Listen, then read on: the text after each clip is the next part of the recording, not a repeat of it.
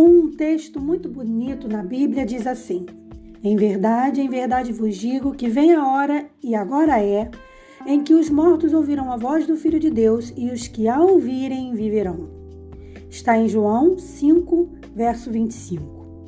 Esse texto, além de muito confortador, é muito utilizado em sermões quando existe um luto, né, um enterro, corretamente, porque ele alimenta e, e de forma correta também a esperança no coração do cristão.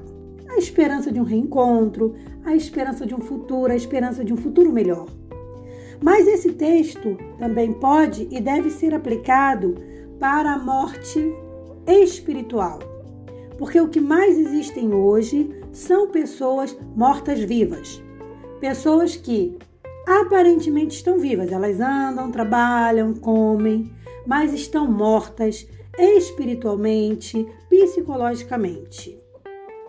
Jesus, ele não só vai levantar os mortos fisicamente, quando ele voltar, quando finalizar essa guerra contra o pecado, né? Esse mundo de pecado, ele vai levantar fisicamente os mortos, mas ele também hoje já atua ressuscitando quem?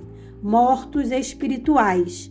É quando você vê aquela pessoa que não tinha esperança de nada, que era depressiva, que era, sabe, vivia uma vida sem sentido, não sentia sentido na vida dela, e de repente ela encontra Jesus e diariamente ela vai começando a desabrochar, a vivenciar uma nova experiência de vida, a ganhar novas metas, novos sonhos, a desenvolver, na verdade, isso.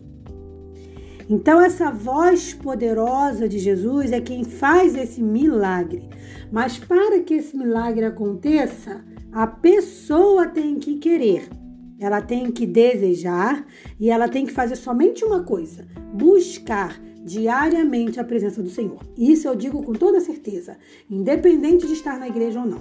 Porque esse momento de relacionamento com Deus é um momento pessoal que deve pode acontecer em qualquer lugar.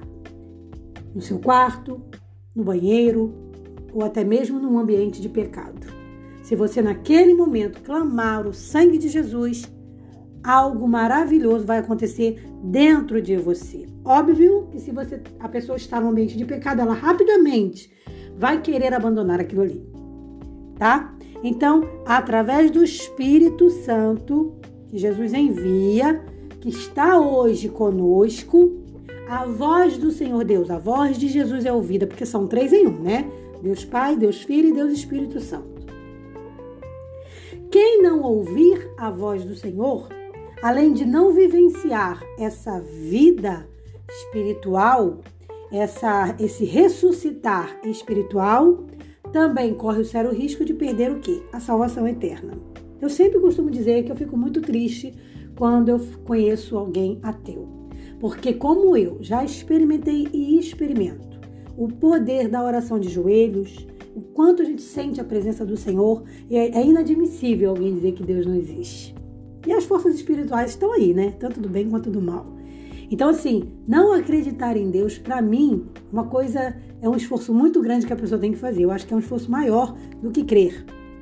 Tá? E eu fico triste pela pessoa, não a condeno, mas fico triste porque eu vejo que essa pessoa não experimentou a coisa mais maravilhosa e fácil porque é fácil, porque a gente pensa assim, ah, para ter comunhão com Deus eu tenho que ir para uma igreja, para ter comunhão com Deus eu tenho que aceitar isso ou aquilo. Na verdade, para começar uma comunhão com Deus, você só precisa dobrar os seus joelhos aonde você quiser e clamar a Ele, desenvolvendo a fé nele, crendo que Ele existe e que é galardoador de todos aqueles que o buscam. Isso é um ponto de partida, tá? Então, que nós possamos fazer a oração pedindo a Deus que Ele nos dê o quê? A vida que está nele. Para que Ele nos dê uma vida eterna futuramente, sim. E que Ele encerre esse ciclo de morte, sim.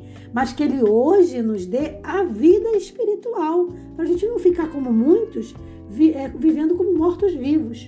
Zumbis, verdadeiros zumbis espirituais. Tá? Então, que Deus nos dê a vida e, acima de tudo, também nos dê a paz é o meu desejo para esse dia.